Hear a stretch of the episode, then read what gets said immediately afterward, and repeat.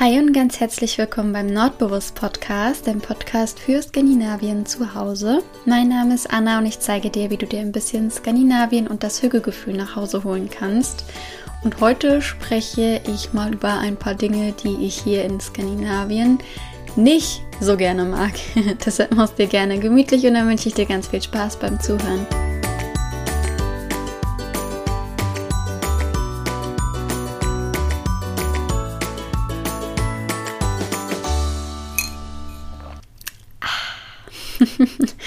ja, wie du hörst, habe ich es mir hier gerade schon gemütlich gemacht mit einer großen Tasse Milchkaffee. Und es ist gerade so schön hier. Ich teile mal, ich versuche dir mal zu beschreiben, wie ich hier gerade sitze. Also ich sitze wie immer an meinem Esstisch mit Blick auf die Pferdekoppel.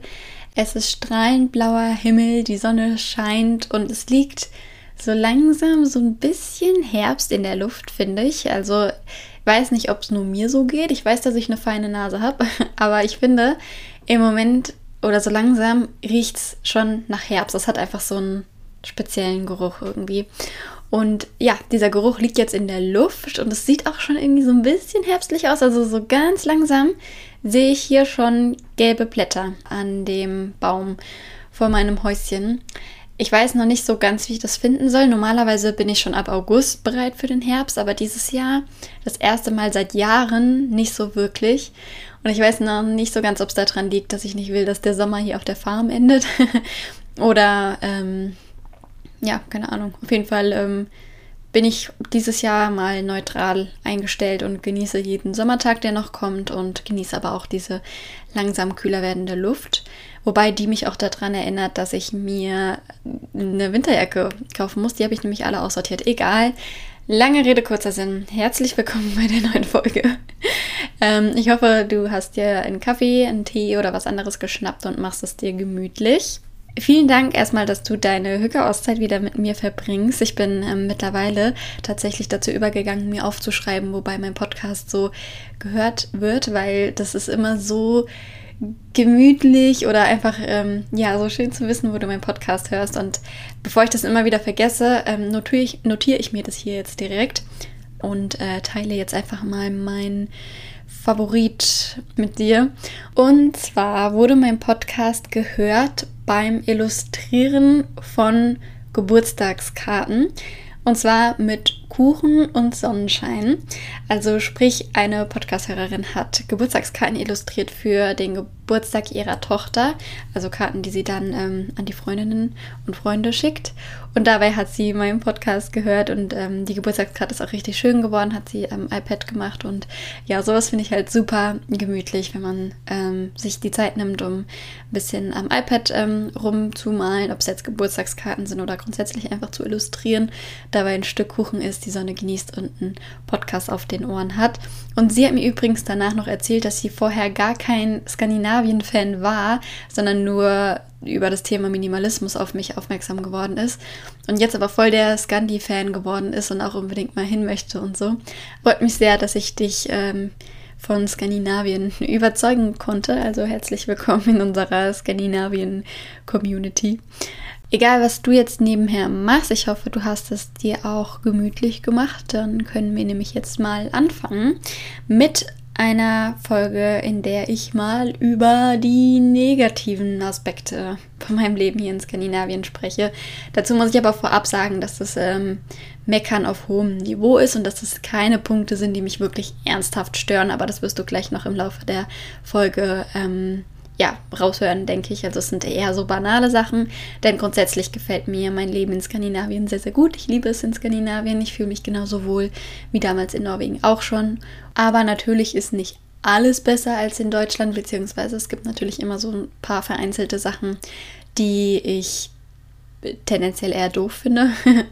Und über die ähm, quatsche ich jetzt heute einfach mal mit dir. Es sind nicht so viele Punkte, das heißt, die Folge wird wahrscheinlich eher nicht so lang. Aber ja, Fangen wir mal an. Und zwar finde ich es doof, dass der Joghurt hier nicht in Bechern ist, sondern in Tetra-Verpackungen.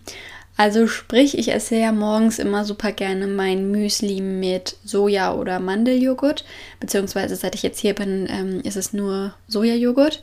Da ich selbst noch nicht wirklich einkaufe, ähm, ja, bestelle ich einfach immer den gleichen und das ist jetzt Sojajoghurt und ich finde das sehr merkwürdig und befremdlich, dass dieser Joghurt nicht in einem Becher kommt, sondern in so einem Tetrapack, also wie auch die Milch ist. Und ich weiß nicht, warum das so ist, weil der Joghurt hier ist von der gleichen Marke wie auch der in Deutschland und trotzdem wird der hier nicht in einem Becher verkauft. Ja, und ich finde das einfach nicht so praktisch wie in einem Becher, weil einen Becher kannst du halt wirklich bis zum letzten bisschen leer kratzen, sag ich mal. Und aus so einem Tetrapack, äh, Tetrapack kriegt man eben nicht alles raus, da bleibt immer noch ein Rest drin. Außerdem saut man sich da immer die Packung so voll, weil der Joghurt so flüssig ist und dann muss man da wieder den Deckel drauf schrauben, obwohl bei dem Gewinde schon Joghurt hängt und dann ist es immer so klebrig und bappig und ja, also so alles in allem verstehe ich den Sinn davon nicht, dass man einen Joghurt in einem Tetrapack verkauft oder kauft oder anbietet. Ähm, ich kenne das noch ein bisschen aus Norwegen, das habe ich hier auch schon in den Supermärkten gesehen. Da war nämlich die Marmelade auch immer in so einer Tube, wie zum Beispiel der Ketchup. Und das fand ich auch schon immer komisch. Also ich weiß nicht, warum man unbedingt sowas wie Marmelade in so eine Tube packen muss. also auch das finde ich irgendwie tendenziell eher befremdlich. Es gibt hier zwar auch normale Marmelade, also in einem Glas, aber es gibt hier eben auch so diese Tuben. Und ich hatte ja auch schon öfter erzählt, dass ähm, die SkandinavierInnen, vor allem in Norwegen ist mir das aufgefallen und auch in Schweden, dass die total auf so Zeug aus Tuben stehen. Also zum Beispiel auch ähm, Schinken, Käse, Aufstrich, dass der in der Tube kommt. Das finde ich richtig merkwürdig. Oder auch Kaviar und so, das weiß ich auch noch. Also, ähm, ja, ich weiß nicht, was sie hier haben mit ihren Tubenzeug oder Tetra-Verpackungen. Also mir wäre es eigentlich recht, wenn der Joghurt wieder in einen Becher kommen würde. Aber ähm, ja, vielleicht finde ich das dann im Supermarkt, wenn ich dann selber einkaufen gehe, wenn ich dann meine eigene Wohnung habe. Aktuell zumindest wird der Joghurt immer in einem Tetra-Pack geliefert. Ist natürlich nichts, was mich jetzt wirklich ähm, übermäßig stört, aber ich finde es dennoch komisch und bevorzuge eigentlich den Becher. Ja, würde mich mal interessieren, was du da besser finden würdest, aber eigentlich sehe ich keine Vorteile an diesem äh, Tetra-Pack. Ja, dann die, der zweite Punkt ist, da weiß ich aber noch nicht, ob das nicht vielleicht auch noch in Deutschland kommt. Ich glaube, das ist allgemein so ein Trend, beziehungsweise das gibt es auch schon in Deutschland, aber hier viel mehr. Und zwar Selbstbedienung in Cafés. Also hier ist es bei super vielen Cafés so, ich weiß gar nicht, ja, in fast allen Cafés, wo ich bisher war, dass man sich selbst ähm, die Bestellung quasi aufgibt. Also bevor man sich hinsetzt, geht man erstmal an die Theke, bestellt sich, was man haben möchte und dann setzt man sich hin und nimmt entweder direkt die Sachen mit oder kriegt die dann eben danach an den Tisch gebracht. Und ich finde, das hat zwar auch einen Vorteil, da komme ich gleich drauf, aber es hat für mich mehr Nachteile, weil zum einen weiß man ja immer gar nicht, ob überhaupt noch ein Tisch frei ist, weil es kann ja auch sein, dass du bestellst und währenddessen hat sich dann jemand den letzten Tisch äh, geschnappt, der noch frei war oder so. Gerade wenn man alleine ist, kann man das ja nicht so machen, dass man erstmal die Sachen abstellt und dann irgendwie nacheinander geht. Selbst das finde ich auch schon negativ, weil ich weiß nicht, ist doch viel angenehmer, wenn man zusammen bestellt, aber dann hat man eben immer dieses Risiko, dass dann der Tisch weg ist. Ähm, und ja, also ich, ich weiß nicht so richtig, was ich davon halten soll. Klar steht man dann vorne bei den Kuchen und kann so sehen, wie die Kuchen so aussehen und so. Aber ähm, ja, ich finde das irgendwie schöner, wenn man so am, am Tisch quasi bedient wird. Der einzige Vorteil, den es für mich hat, den finde ich auch, das ist ein großer Vorteil.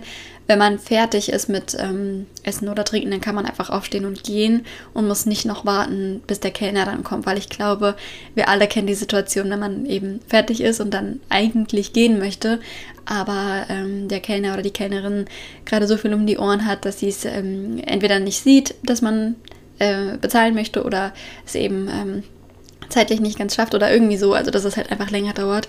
Und da finde ich, ist es tatsächlich ein Vorteil, weil wenn man schon bezahlt hat und dann einfach aufstehen kann und gehen kann.